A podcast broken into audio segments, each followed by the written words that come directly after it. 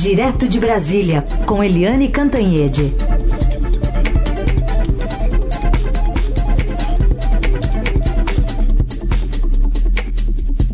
Oi, Eliane, bom dia. Bom dia, Raíssa e Carolina, ouvintes. Bom dia, Eliane. Vamos começar falando sobre coronavírus, né? A gente tem novidades em relação ao Brasil, que agora tem casos de contágio local, né, pelo novo Covid-19. Agora saiu há pouco uma notícia de que a Secretaria Estadual da Bahia está confirmando também o primeiro caso importado do novo coronavírus no estado, uma mulher de 34 anos. E também é, temos esse aumento significativo dos números de ontem para hoje. Como é que as autoridades brasileiras estão lidando com essa mudança no cenário? Olha, Carolina, isso é claro que para nós né, é uma é, são péssimas notícias, né? Elas vêm aos borbotões, mas tudo isso está dentro do previsto. Não há nenhuma surpresa nessa dinâmica do coronavírus. É, ele chega por importação, a pessoa que chega, evidentemente, tem contato com as pessoas do avião, com as pessoas no aeroporto, com as pessoas da família, com amigos, vizinhos, etc e acaba acontecendo o contágio local, deixa de ser importado para ver uma contaminação dentro do próprio país dentro, totalmente dentro do previsível. Agora, a gente já tem esses casos, é, antigamente, né, antes a gente é, começou com São Paulo, mas agora já tem no Espírito Santo, no Rio de Janeiro, no Distrito Federal, agora você informa sobre a Bahia também, ele está se espraiando. E como todo vírus, não apenas esse, vai acontecer o que aconteceu na China. Né? Ele tem um ciclo. Ele tem um ciclo, ele, é, ele cresce, dispara, né, até atingir um pico. Depois que atinge esse pico, ele começa a arrefecer e aí você tem menos casos de contaminação e, consequentemente, também menos casos de mortes. Então, é, não há surpresa nisso. Agora, o importante é o que a gente fala todo dia e todo mundo, eu acho que já, tá, já acostumou com isso. Lavar a mão, lavar a mão, lavar a mão. Porque não tem como evitar o vírus, é, a não ser com cuidados pessoais, e também não tem remédio para o vírus. Ou se você tem dengue, chikungunya, H1N1, influenza ou coronavírus, você vai ser tratada do mesmo jeito, com muita hidratação, com alimentação saudável, é, com cuidados contra a febre, etc. Mas são todos paliativos. Ou seja, é melhor prevenir do que tentar remediar. E é, como remediar? Evitando grandes multidões, tendo cuidado onde você põe as mãos, né? Corredor de. aquele trilho de trem, aquela é, corredor de corre mão de trem, corre mão é, de casas, é, você tenta qualquer superfície pública e toda hora que você tem a chance, lave a mão. Se você não está perto de um banheiro com água e sabão, você usa álcool gel. Agora, é, não é preciso pânico, a, a, dinâmica da doença é essa mesmo. Você tem a dengue a, atacando o Brasil há muito tempo, morreram mais de 700 pessoas, 780 e tantas pessoas no ano passado de dengue, também morre de outras doenças, enfim, não há motivo para pânico. O grande pânico que a gente está tendo é na economia. Isso sim. Bom, a gente vai continuar acompanhando as notícias ao longo do dia. O nono caso confirmado na Bahia e tem um décimo que pode ser confirmado ainda hoje, é um depende de uma contraprova lá no Distrito Federal. Que já foi confirmado pelo, pela Secretaria pela de Saúde Secretaria. do Distrito Federal e pelo governador Ibanês. Muito bem. Eliane, outro assunto aqui, para a gente tratar também, é a viagem do presidente Bolsonaro. Ele vai para Miami. É, o presidente viaja amanhã para Miami. É, e a surpresa dessa viagem é que o presidente está é, praticamente certo, segundo as minhas fontes, que o presidente vai jantar com o presidente Donald Trump amanhã mesmo é, em Miami, porque o Trump está em Miami para outros compromissos, o Bolsonaro vai para compromissos, para encontros com investidores, com, é, quem, com brasileiros que têm negócios nos Estados Unidos, etc. E uh, eles vão tentar casar a, a agenda para uh, ter um jantar amanhã. É possível que a confirmação desse jantar já saia hoje mesmo pelos dois países, Palácio do Planalto aqui, Casa Branca lá. É, o, há pelo menos 10 pontos de, de interesse de acordos, de programas conjuntos entre Brasil e Estados Unidos. E também há um interesse direto dos Estados Unidos para tentar imp impedir que o Brasil feche o acordo com a China para o 5G. Né? Mas a gente nunca sabe se num jantar informal do Trump com, com o Bolsonaro, essas coisas todas tão densas vão sair.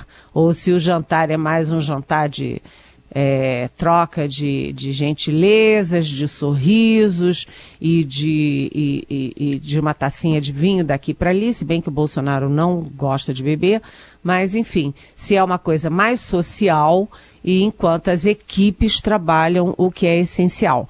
Não se sabe até que ponto a personalidade do Trump e a personalidade do Bolsonaro permitem um, que um jantar assim se transforme num encontro de trabalho. Agora, o presidente iria viajar, né, para Itália, para Hungria. E para Polônia. Para Polônia, e acabou cancelando essa viagem para a Europa, né? Sim, se você olhar, Carolina, essa viagem era o circuito da direita. Né? O, o Bolsonaro está promovendo uma, uma espécie de aliança religiosa com Estados Unidos, Polônia e Hungria, todos com, com governos à direita, e essa, esse pretexto da religião, da liberdade religiosa, está embutindo outros propósitos de uma aliança política internacional mais à direita mas o coronavírus atrapalhou os planos e o presidente Jair Bolsonaro eh, praticamente já cancelou a ida a esses três países. Bom, e acho que eles vão apertar as mãos, né? O Bolsonaro e Trump, né? Essa é uma boa pergunta. E eu quero ver se o, o Trump não chega lá de máscara, né? É. Ô Eliane, tivemos uma decisão do governo brasileiro de retirarem diplomatas, até funcionários, das representações diplomáticas lá na Venezuela. O que, que isso pode significar? Pois é, Raíssen, ontem foi, foi estranho, de repente, do nada, o Diário Oficial publica que está retirando quatro, os quatro diplomatas e os onze funcionários brasileiros da, da Venezuela, não só de Caracas, mas dos consulados em outras áreas do país. E aí eu fui me informar sobre isso e o Palácio não falava nada, Itamaraty não falava nada, tudo meio estranho. Eu disse, Ixi, será que tem uma articulação aí do Brasil com outros países e vai ter alguma, sei lá, alguma ação, alguma coisa na Venezuela?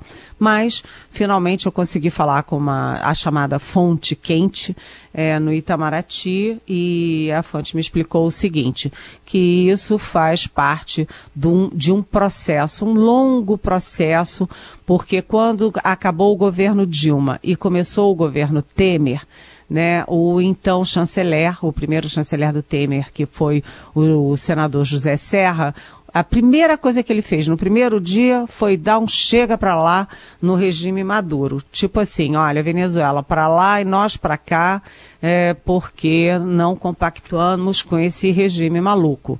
E uh, em 2017, eu acho que ainda em maio de 2017, ou seja, portanto, no governo Temer, o Maduro simplesmente expulsou o embaixador brasileiro da Venezuela, que era o embaixador Rui Pereira.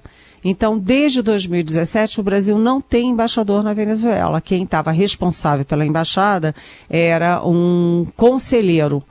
É, ou seja, você tem ministro, ministro é de, de, de última categoria, de primeira categoria, que é o, o embaixador, depois ministro, depois conselheiro. E o conselheiro era que responsável pela embaixada. E aí a pessoa, a, a minha fonte, é, me explicou que uh, não vão fechar os postos, os postos vão ficar abertos, mas funcionando com funcionários locais venezuelanos e que isto não significa um rompimento formal de relações. Agora, na prática é, né? Se você não tem mais funcionário, não tem mais é, diplomatas lá, é, isso caracteriza. E além disso, o, o governo brasileiro também é, comunicou à Venezuela para retirar os seus diplomatas e funcionários da embaixada em Brasília. Tudo isso tem um longo prazo, o prazo da diplomacia é longo, é, de 60 dias, mas nada impede que seja antecipado e que isso seja rapidamente.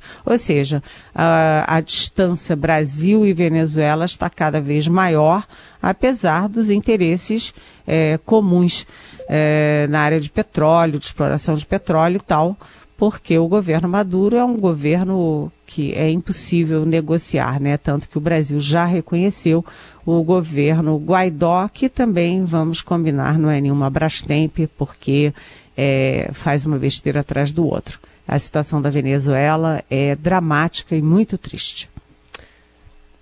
Bom, a gente vai também falar sobre a parte econômica, especialmente do Brasil, porque Ontem a gente teve uma fala do próprio ministro Paulo Guedes, né, sobre o dólar, né?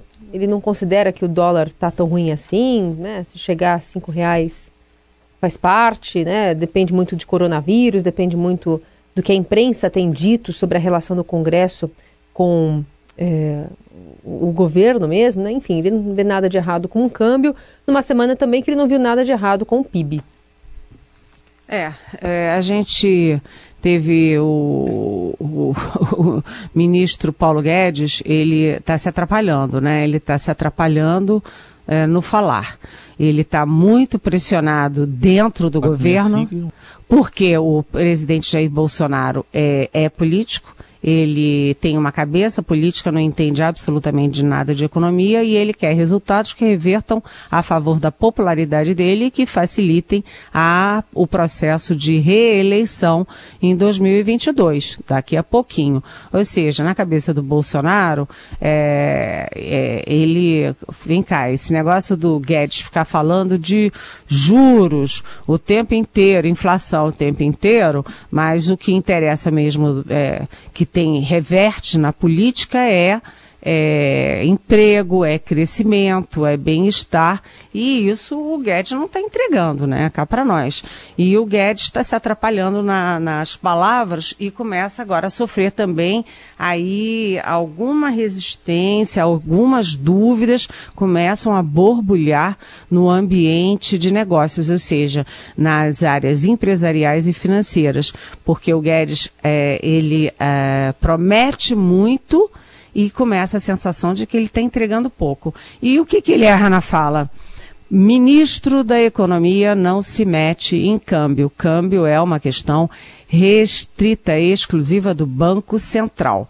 Quando o ministro Paulo Guedes fala, olha, o câmbio é assim mesmo, é natural que esteja assim mesmo e vai chegar a 5, o que, que ele sinalizou para o mercado? Mercado, põe o dólar a 5 né? E ele põe, teve até um, um dos nossos ouvintes que fez uma pergunta, eu não sei se a gente chegou a, a falar aqui, mas que ele fez uma pergunta muito boa que foi o seguinte: vem cá, se o ministro diz que o dólar é alto, é natural, chega a dizer que em alguns casos é até bom, né? Por que, que o Banco Central está torrando reservas para conter a alta do dólar?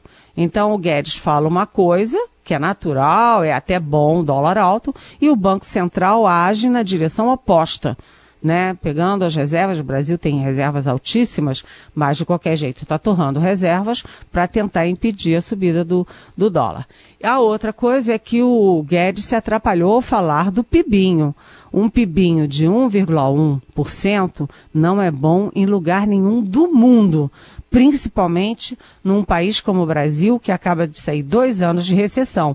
E é, consegue ser um pibinho menor do que os dois anos do governo Temer, que teve tantos sacolejos, tantos problemas políticos, enfim, é, como que você tem um PIB menor do que os dois anos do Temer. Então, e aí o que, que ele faz?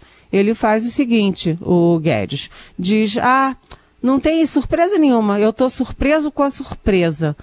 É, mas ontem num tom muito mais realista, muito mais adequado, muito mais de bom senso, o secretário do Tesouro, Mansueto Almeida, botou o dedo na, na, na ferida e disse alguma coisa que é, eu acho que 10 em 10 pessoas uh, também pensam a mesma coisa, que é o seguinte, não é normal um país com a potencialidade do Brasil ter um PIB de 1,1%. Isso é totalmente anormal. Ou seja, o, o ministro disse que era é, que não era surpresa, pode não ser surpresa, mas é uma baita decepção. E é, o, o, secretário de Tesouro diz que não tem nada de normal em um PIB de 1%. Para piorar tudo isso, tem aquele episódio lamentável do presidente da República se escudando num palhaço, não, desculpa, num comediante para jogar banana para jornalistas em vez de responder sobre o PIB, que é uma responsabilidade dele, não com os jornalistas ali, mas com a nação brasileira. Foi uma semana é, muito ruim para a economia, que, claro, está sendo acossada pelo coronavírus. Ou seja, a perspectiva de crescimento em 2020 não é muito melhor do que esse 1,1% de 2019. Eliane, pergunta de um ouvinte aqui, a gente trouxe mais cedo a informação do, até a reportagem do Patrick Campores, que entrou aqui com a gente, mostrando que o Ministério da Educação contratou uma empresa acusada de corrupção na Paraíba para fornecer kits escolares e diz aqui o Nelson de Pirituba, por muito menos o presidente já demitiu o pessoal do governo. Queria saber até que ponto esse ministro da Educação é tão importante para o governo. Nossa, Nelson, né? É o Nelson, o nome do nosso ouvinte. Isso. Oi, Nelson, bom, bem-vindo. Vou te dizer, você fez uma pergunta que não quer calar aqui em Brasília, porque os próprios ministros, é, o Congresso inteiro, é, a base governista e os, jo os jornalistas, 100% dos jornalistas, todos nós nos perguntamos por que, que o presidente Jair Bolsonaro insiste em manter o tal do Weintraub no MEC. É inacreditável. O presidente perdeu aqueles meses todos com aquele desastrado daquele Vélez Rodrigues, né, que era foi uma, uma tragédia, é, desestruturou o MEC inteiro, e aí ele, em vez de melhorar, piorou botando Weintraub, porque o Weintraub, o menor dos problemas dele é que ele não sabe escrever português, né? Ele não sabe as mínimas regras de gramática. Esse é o menor problema dele. Agora, o que, que acontece com o Weintraub? Ah, ele é do grupo ideológico, ele é ligado ao Olavo de Carvalho, aos filhos do presidente, a essa barafunda ideológica, essa barafunda de direita. O cara diz: Eu sou de direita, eu vou transformar as escolas, as universidades e tudo em direita. Aí pronto, isso já serve, serve de credencial para ele ficar lá. Essa história aí da, da licitação do Patrick Camporês, que é um ótimo jornalista, aliás, é, é apenas mais um dado do MEC. O MEC, até hoje, eu queria que vocês me dissessem uma boa notícia que o MEC deu. Né? É, o presidente da República diz que os livros didáticos têm um, um, monte de letra, um monte de palavra e uma montoeira de palavra. O livro tem que ter palavra, tem que ter letra, vamos combinar. Né? O, eles querem incinerar é, milhões de livros didáticos, como se o Brasil tivesse muito dinheiro sobrando para jogar livro didático fora. Eles querem fazer os livros didáticos reescrevendo a história brasileira pela cabeça deles. Né? E as, a guerra com as universidades contra a área de ciências humanas, contra contra as próprias universidades que estão cheias de maconha, cheias de balbúrdia, não sei o quê. Enfim, é, é uma grande confusão e a educação brasileira ninguém sabe para onde vai. Sem falar na confusão do Enem, né? Mas aí é ir longe demais. Então, Nelson, respondendo curto e grosso a sua, a sua pergunta. É, ninguém entende por que, que o presidente é, mantém o Weintraub, a não ser é, por ele ser um homem leal ao presidente, aos filhos, e por ser é, de direita. Ponto. Eu diria que é impressionante. É impressionante com SS, viu, gente? É por isso que SS, eu falei. SS, por favor, hein? Mas por isso que eu falei impressionante. Sonoramente o S apareceu aí. Ai, Muito ai. bom. Essa é a Eliane Cantanhede conosco todos os dias aqui no Jornal Dourado. Eliane, um ótimo fim de semana. Até segunda. Ah, para vocês também. Beijão.